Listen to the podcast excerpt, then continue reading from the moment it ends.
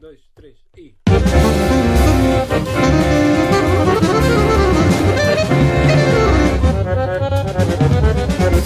Na edição deste ano de Guimarães Jazz, Ivo Martins, o diretor artístico, refere que é um ponto essencial.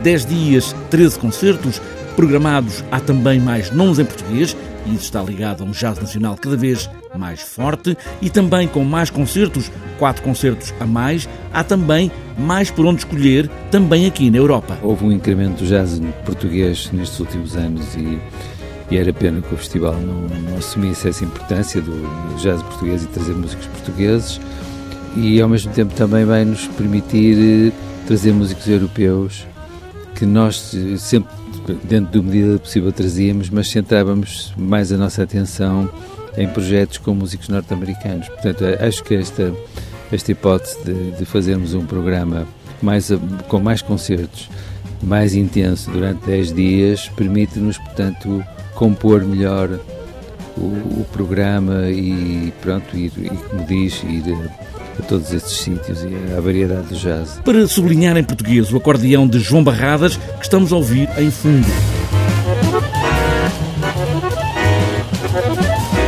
Que é um jovem acordeonista, um trabalhador intenso e obsessivo, conseguiu fazer do, do acordeão coisas interessantíssimas, muito mais num país como o nosso, não é? Portanto, e com projeção internacional é um músico em ascensão e é um jovem trabalhador e que tem feito um percurso notável não é? no jazz e espero que continue. Dave Holland, digamos que é o nome em neon desta edição dos 27 anos do Guimarães Jazz. Dave Holland, sim, é um, músico extraordinário, não é?